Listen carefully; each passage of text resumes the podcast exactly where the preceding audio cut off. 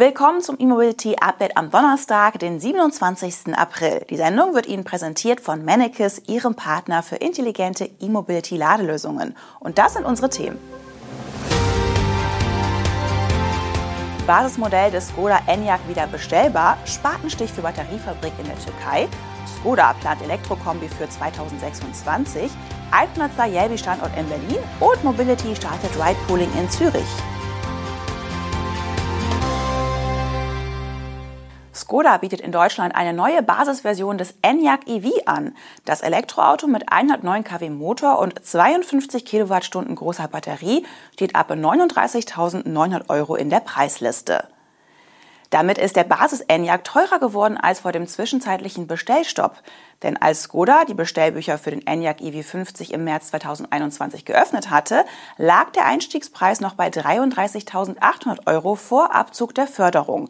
Mit dem damaligen Umweltbonus waren es für Kunden also etwas über 24.000 Euro.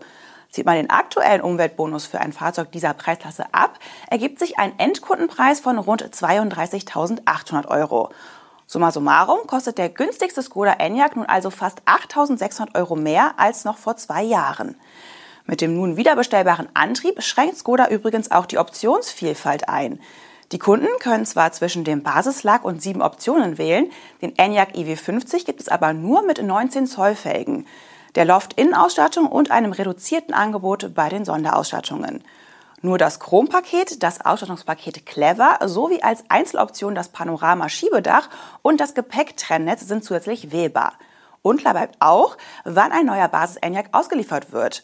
Skoda Deutschland gibt zwar an, dass Kunden wieder Bestellungen für das Elektroauto aufgeben können, eine Aussage zu den aktuellen Lieferzeiten bei dem gefragten e-SUV gibt es aber nicht. So gab es bereits im September 2022 Berichte, wonach der Enyaq für 2023 faktisch ausverkauft sei. Mit der Lieferung eines damals bestellten Fahrzeugs sei erst 2024 zu rechnen. Ob sich die Lage seitdem gebessert hat, ist fraglich, denn im Enyaq-Konfigurator sind nur drei Antriebsvarianten aufgeführt. Neben dem Basismodell sind das der Enyaq EV80 mit der 77 kWh Batterie sowie das Topmodell Enyaq RS EV.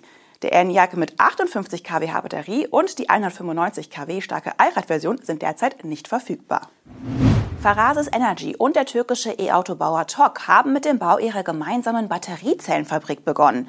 Ihr Joint Venture Zero hat hierfür am Standort im türkischen Gemlik nun den Grundstein gelegt. Ende März hatte Zero die Serienproduktion von Batteriemodulen und Packs gestartet. Vorerst werden dort importierte Zellen verarbeitet, bis die Fertigung in der eigenen Zellfabrik vor Ort anläuft. Die Zellproduktion wird auf einer Fläche von 60 Hektar errichtet und soll 2026 in Betrieb gehen. Bis 2031 soll eine Kapazität von 20 Gigawattstunden pro Jahr erreicht werden. Bei Bedarf soll das Volumen dann weiter ausgebaut werden. Offiziell ist übrigens nicht die gesamte Produktionskapazität für das Elektroauto von TOC verplant. Siro soll früheren Angaben zufolge auch Kunden von Farasis Energy sowie eigene Kunden in den Bereichen Automobil, industrielle Anwendungen und stationäre Speicherlösungen beliefern. Neben der Zellproduktion wird bis Ende 2023 am Standort auch ein Labor zur Entwicklung der Farasis Zellen gebaut. TOC hatte seinen Debütstromer T10X im März in der Türkei eingepreist und will dort im Juli mit der Auslieferung beginnen.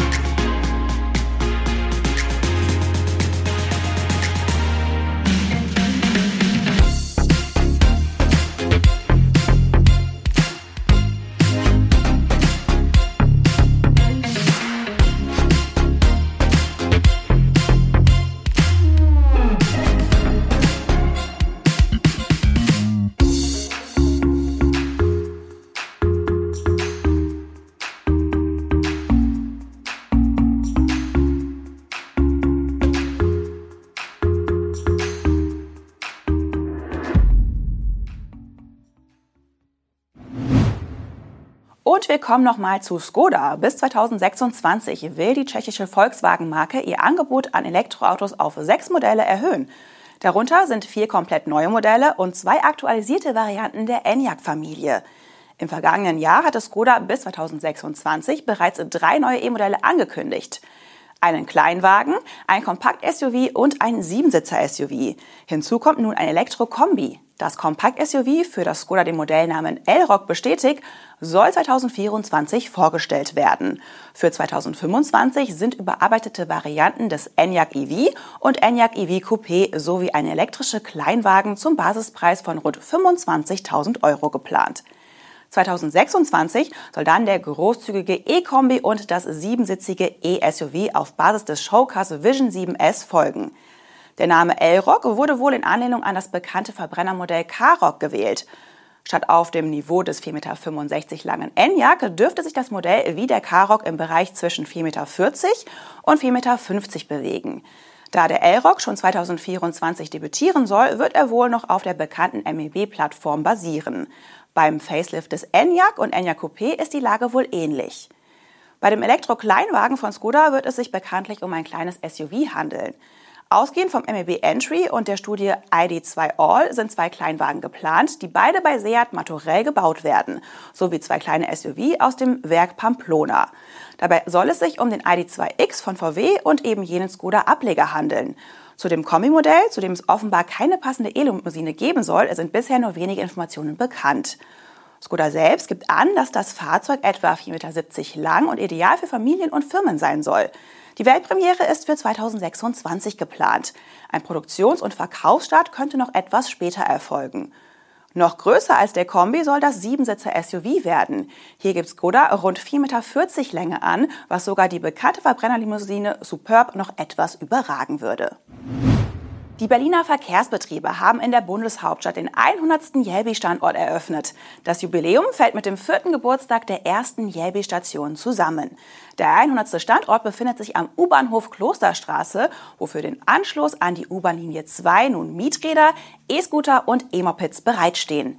Finanziert wurde dieser Jelbi-Punkt im Berliner Bezirk Mitte nahe dem Alexanderplatz von der Senatsverwaltung für Umwelt, Mobilität, Verbraucher und Klimaschutz. Die dazugehörige Yelby-App wurde im Februar 2019 vorgestellt. Der erste Yelby-Punkt wurde rund acht Wochen später am U-Bahnhof Prinzenstraße eröffnet.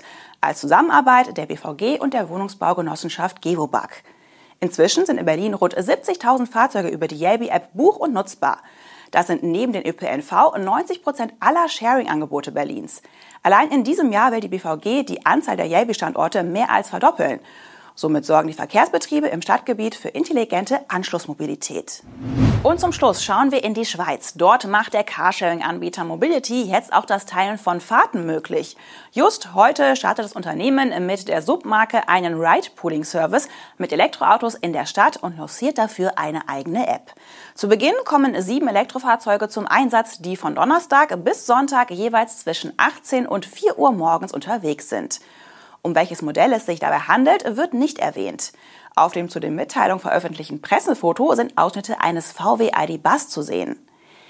In den vergangenen Jahren haben verschiedene ÖPNV-Betreiber Pilotprojekte zum Ride-Pooling durchgeführt, auch mit Beteiligung von Mobility. Die positiven Erfahrungen daraus haben die Genossenschaft nun dazu bewogen, einen eigenen Service zu etablieren. Damit bedienen wir gezielt ein Mobilitätsbedürfnis für Leute, die flexibel, nachhaltig und fair von A nach B kommen wollen, sagt Franziska Scher, die Produktionsverantwortliche für den Dienst. Und weiter, wir sprechen alle Menschen an, die abends und nachts in Zürich unterwegs sind, von Operngängern über Konzertbesucher bis zu Clubgästen. Mobility hat für den neuen Service zwei Partner mit an Bord geholt. Der deutsche Automobilzulieferer ZF liefert datengestützte Technologiebasis und Energie 360 zeichnet für die Ladestrategie der E-Autos verantwortlich. Die ZF-Lottenmanagement-Plattform Scala soll den Betrieb der Fahrzeuge in Zürich optimieren, indem sie vollautomatische Planung, Routenführung und Terminierung in Echtzeit ermöglicht, so der Zulieferer aus Friedrichshafen am Bodensee. Das waren die Nachrichten zur Elektromobilität am Donnerstag. Die Sendung wird Ihnen diese Woche präsentiert von Mannekes, Ihrem Partner für intelligente E-Mobility-Ladelösungen. Morgen sind wir wieder für Sie da. Bis morgen, machen Sie es gut. Tschüss.